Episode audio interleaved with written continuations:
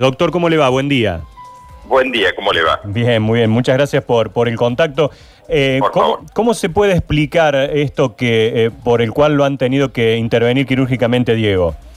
A ver, el, el cerebro tiene, una, tiene unas, unas capas que lo, que lo recubren, una por dentro pegada al cerebro, otra pegada a la, a la bóveda craneana, que se llama la meninge, que más o menos todo el mundo conoce. Entre ellas hay ese espacio de protección. Si hay una rotura de algún vaso, si hay un sangrado de algún tipo o algo, se, se, se junta sangre y nosotros decimos se colecciona sangre ahí. Eso no entra directamente al encéfalo necesariamente, o sea, al cerebro, al órgano cerebro, porque tiene la otra capa que lo protege y pues se produce, y ese es un hematoma subdural, es decir, por debajo de la dura madre, y, y, y se, se junta sangre ahí. Claro. ¿Cuál es el problema? Al cráneo ser una estructura rígida, eh, mientras que si usted tuviese un hematoma, como si tuviese un hematoma en la rodilla, en el brazo o algo, y se inflama, un golpe y con una colección de sangre, y se inflama, pero la inflamación sale hacia, sale y no pasa nada, acá no hay lugar de salida, y entonces la compresión se produce hacia adentro, y esa compresión, si es de cierta magnitud, puede poner en peligro el, el tejido encefálico. Entonces, ¿qué es lo que se hace? Por un lado, ver si ese hematoma está aumentando porque hay un sangrado y por otro lado, evitar la compresión. Y para eso, primero es observar si es de un tamaño que amerita ser intervenido, ser drenado, sacar la esa sangre. Sí. Si hay un vaso sanguíneo, hay que, obviamente, esto ya es de neurocirujano, yo soy neurólogo, pero ya hay que, hay que obviamente ocluir esa, esa pérdida, por así decirlo, de ese caño, ese, ese- ese vaso sanguíneo, y luego, por supuesto, drenarlo y luego finalmente mantener la observación del paciente con medicamentos, con antiinflamatorios, con antiedematosos, es que es lo que evita que, que se, que se inflame, el, el tiempo que sea necesario y con control de imágenes con tomografía. Ese es un poco el pantallazo general de la cosa, Claro. según en general, desconozco el caso particular, Claro, obviamente. claro, claro. Doctor, eh, ¿esto puede presentar síntomas en, en la vida cotidiana del paciente como para generar alguna señal de alarma o se descubren solamente a través de, de la exploración de distintos estudios como le hicieron a Diego ayer en, el- en la clínica?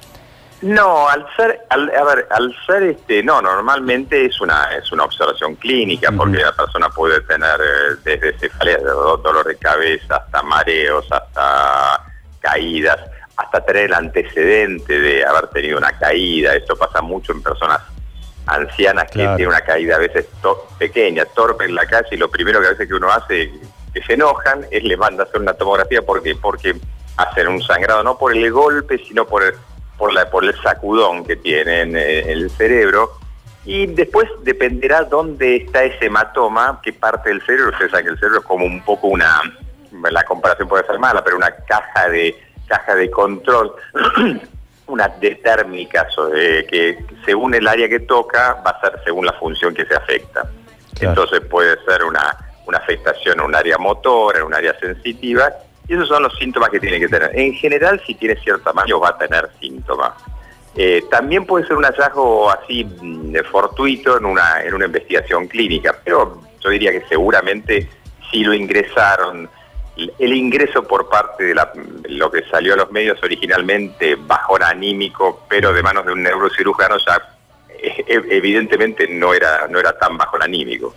Claro. Doctor, ¿cómo le va? Buen día. Eh, Sergio Buen día. saluda, perdón compañeros, estamos con algunos problemitas de conexión. ¿Cómo le va, doctor? ¿Qué dice? Buen día, ¿cómo le va? Bueno, eh, a mí me gustaría adentrarme un poco, eh, que hiciéramos un viaje imaginario como esas películas donde inoculan a un cirujano, vio que lo hacen eh, tamaño micronésimo y lo meten durante, en el caudal sanguíneo de un paciente. Y me gustaría que nos metiéramos en el cuerpo de Diego Armando Maradona, que eh, ha experimentado una, una cirugía aparentemente normal, de, de bajo riesgo, como se lo comunicó por allí, pero en un cuerpo que ha sufrido de todo, desde castigo externo cuando futbolísticamente era muy golpeado, hasta por todo lo que ha pasado. ¿Cómo, cómo es, cómo, cómo, cómo resiste y cómo, cómo, cómo soporta una, un estrés quirúrgico un cuerpo como el de Maradona?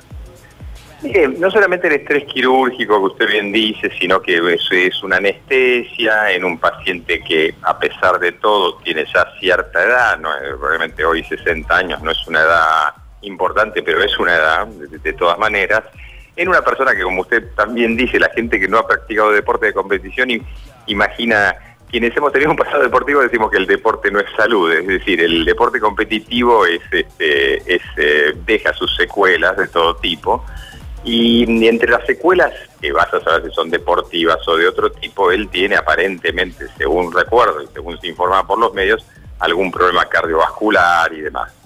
Entonces, todo eso va a jugar porque mm, obviamente las lesiones encefálicas, lesiones en el cerebro, son lesiones de que en principio pueden ser nada, pero ameritan el mayor de los controles porque concretamente acá estamos hablando de una lesión en el cerebro, pero de tipo vascular y eso vascular siempre es cardiovascular, con lo cual hay que controlar el tema cardíaco, el tema hematológico, una cantidad de, variables que ameritan, unos colegas de ustedes me preguntaban recién, ¿podrá estar el día tanto?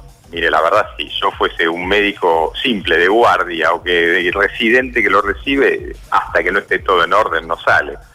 Eh, es decir, hay que evaluar todo, todo, todo, función cardíaca, función renal, función respiratoria, todo, y, no olvidemos que estamos en época de COVID, con lo cual eh, la, cuestión, los recaudos hay que, hay que duplicarlo. Por eso eh, yo creo que acá va a haber que puede ser un buen momento para, para que él, la familia, y quizás esto sea el interés de la familia, ponga y sepa el estado real actual de salud de Diego, ¿no? que es un tema que, concierne, nos concierne habitualmente. ¿no?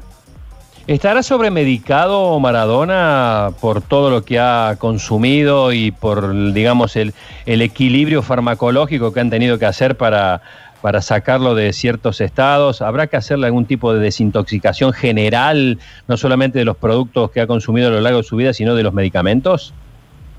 Y como opción muy potencial, sí, pero eso eso sería aplicable a cualquier persona. Y le comento porque los, eh, eh, como neurólogo, como psiquiatra, yo recibo a veces gente de no tan grande justamente, 60, 60 y pico de años, y que vienen con 15 eh, o 20 remedios diferentes. Así que no es un tema no es un tema Maradona, sino que es un tema a veces que sí, que, que puede pasar. Bueno, esta es una de las cuestiones que los médicos van a tener que estabilizar. Se hablaba de una anemia, y esa anemia hay que ver eh, muy, muy importante, pues podría tener que ver con este hematoma y hay que ver, eh, no que ver en como causa, sino que como ser una parte de un mismo proceso, que uno se ve en la anemia y el otro se ve en el sangrado cerebral.